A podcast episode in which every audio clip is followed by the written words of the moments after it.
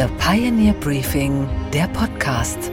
Einen schönen guten Morgen allerseits. Mein Name ist Gabor Steingart und wir starten jetzt gemeinsam in dieses Wochenende. Heute ist Samstag, der 18. Februar. Es ist ernst. Nehmen Sie es auch ernst.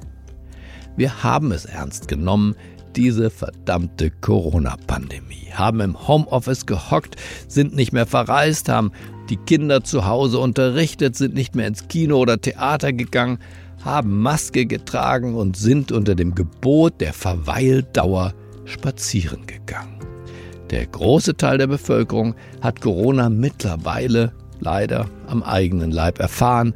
Viele sind auch daran gestorben. Es waren in der Gesamtheit harte Jahre, die von uns allen ein gehöriges Maß an Disziplin, auch Vernunft abverlangt haben, bis vor einigen Wochen dann die erlösende Nachricht kam. Und wir starten mit der Meldung, auf die wir alle so lange gewartet haben. Die Corona-Pandemie ist vorbei.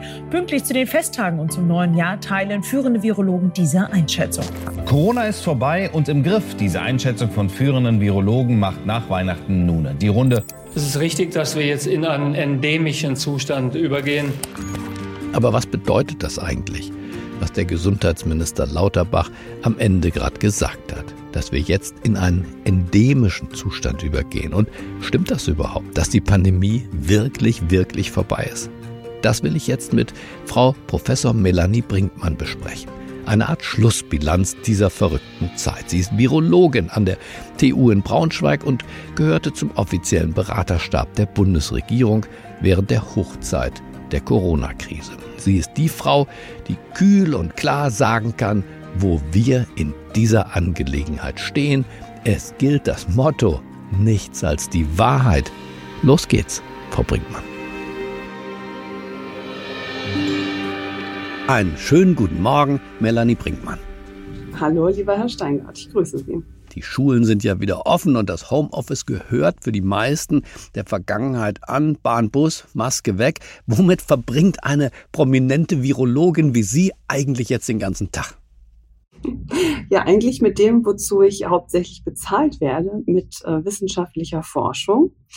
Deutlich weniger mit ähm, Kommunikation, was ich ja am Anfang der Pandemie und noch eine längere Zeit viel gemacht habe.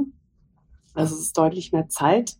Und was tatsächlich, was ich so ein bisschen festgestellt habe, ist, dass man sofort wieder in diese alten Aufgaben auch sich wieder reingetaucht hat, was auch schön ist. Aber es bleibt tatsächlich manchmal wenig Zeit, nochmal zu reflektieren.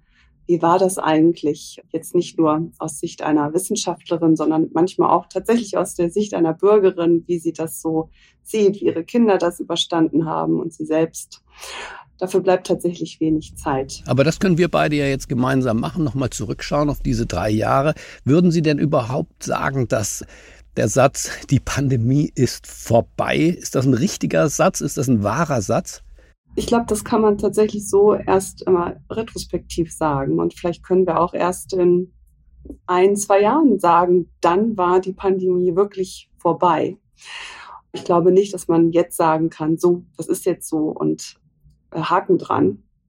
Das ist wirklich etwas, was man erst ja, im Rückblick sagen kann, wann sie genau vorbei war.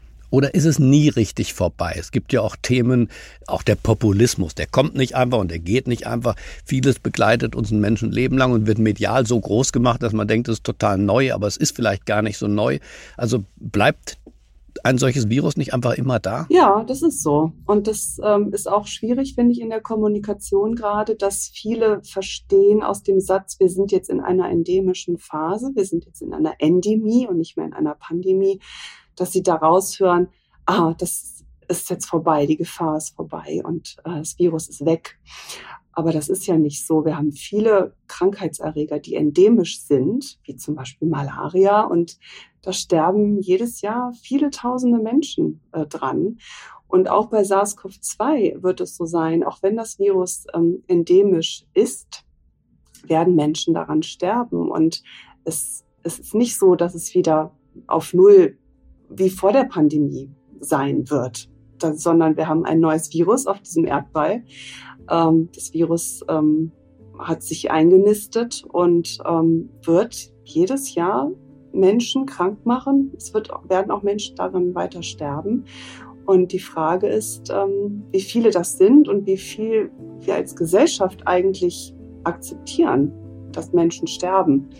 Das ist jetzt ein ähm, wichtiges Thema, finde ich, und auch für mich, was mich ähm, oft umtreibt, dass wie viele Tote pro Jahr sind denn akzeptabel?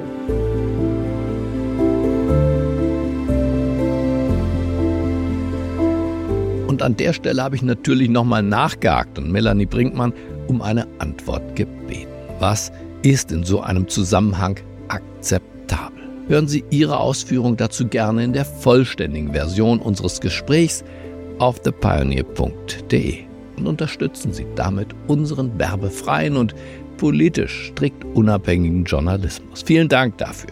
Ich wünsche Ihnen jetzt ein schönes Wochenende. Bleiben Sie mir gewogen. Es grüßt Sie auf das Herzlichste. Ihr Gabor Steingart.